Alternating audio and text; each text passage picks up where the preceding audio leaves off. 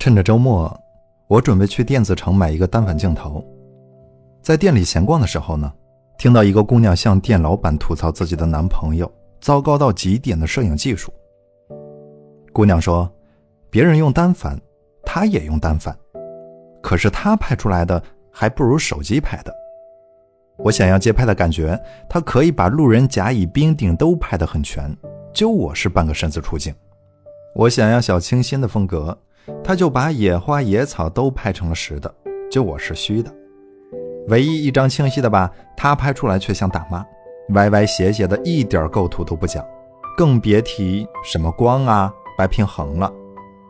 每说一句，他就生气的跺一下脚，激动的就像是窦娥遇见了包拯。老板安慰他，估计是新手，不会拍很正常。姑娘说。新手就不要吹牛，说自己是摄影达人呀！原本期待已久的二人旅行全被他给毁了。老板平静地对那姑娘说：“不是每个人的男朋友都必须是摄影师，就像不是每个人的女朋友都是模特。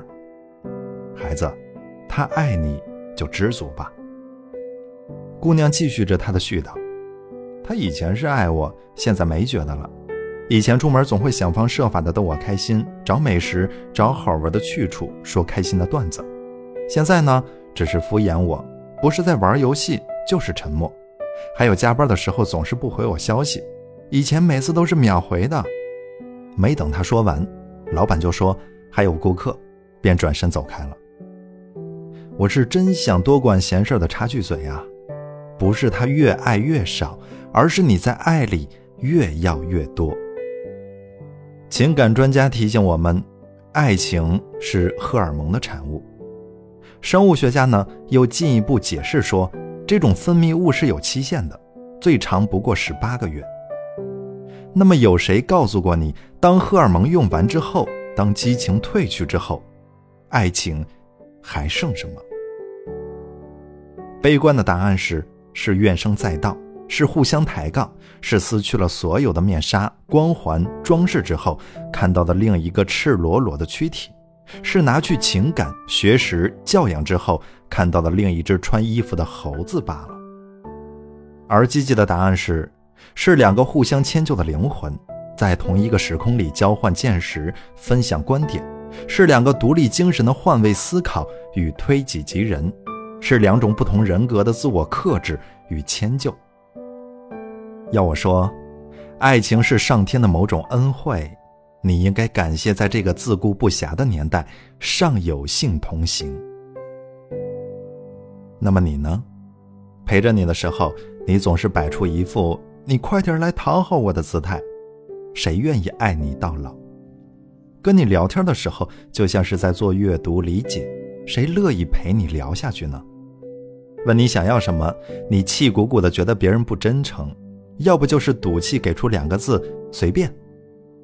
问你喜欢什么，你扭扭捏捏，半天挤出两个字，你猜。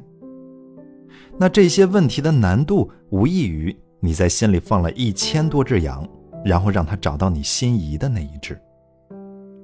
别人既要照顾你的饮食起居，又要在乎你的喜怒哀乐，同时还得摸索出来你爱吃哪个菜系，喜欢什么风格的礼物，想要去哪个地方吹风。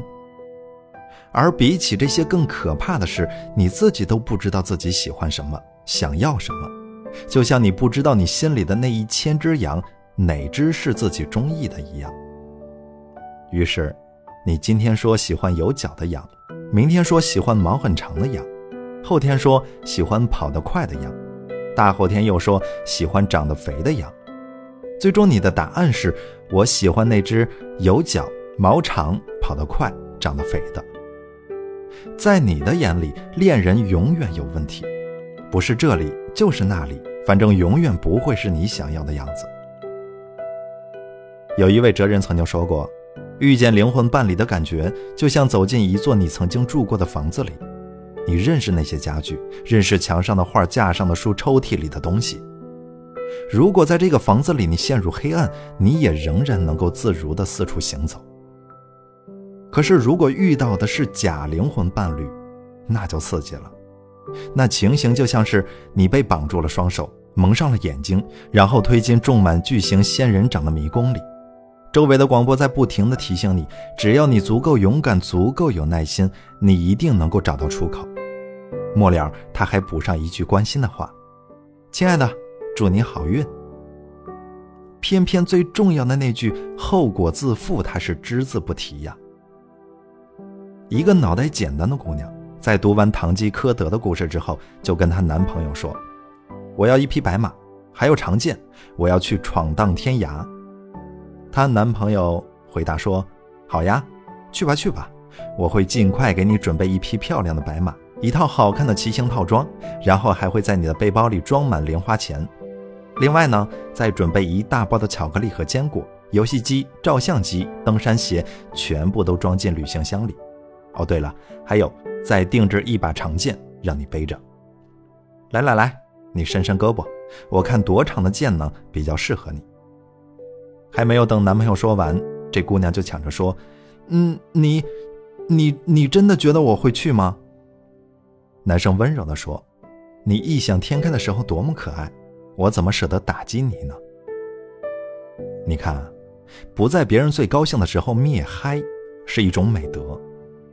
在兴奋的时候，人就容易说出一些不着边际的话。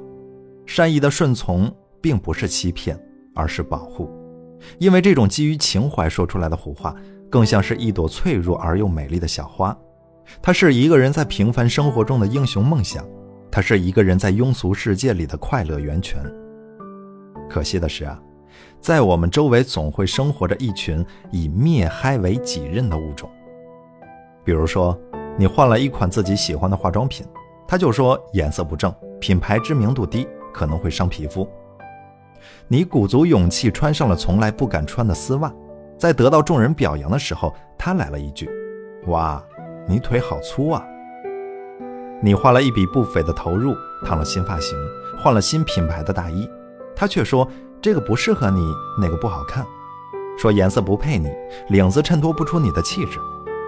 你买了一台新车，他就开始列举驾车的危险，说他身边谁谁谁开车出事儿了。对于这种喜欢灭嗨的人，最好的招数是当他缺心眼儿。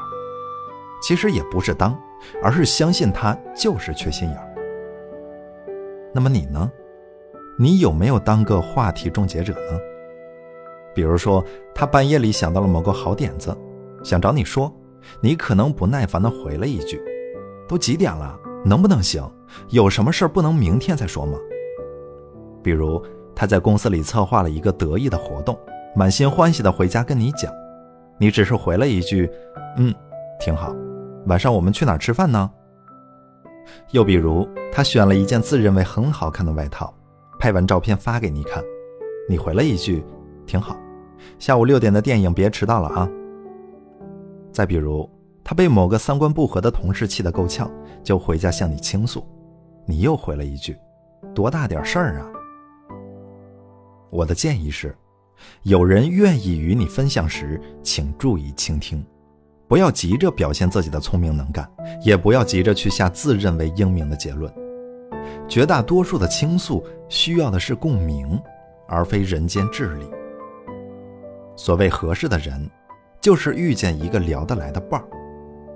聊得来就像是丘比特的箭，一个眉眼带笑就能让两个曾经陌生的人爱得死去活来。聊得来是情感的润滑剂，任他时光匆匆，前路坎坷。你们依然是羡煞旁人的灵魂伴侣。爱情很弱智啊，你要学会帮衬，就像抵抗冷空气，不能只靠头发和眉毛。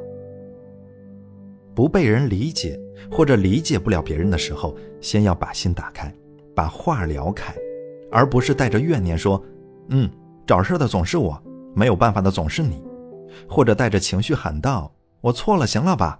对对对，行行行，好好好。在现实生活中呢，我都道歉了，你还要怎样？那就当我错了，行了吧？真是对不起你了啊，呵呵。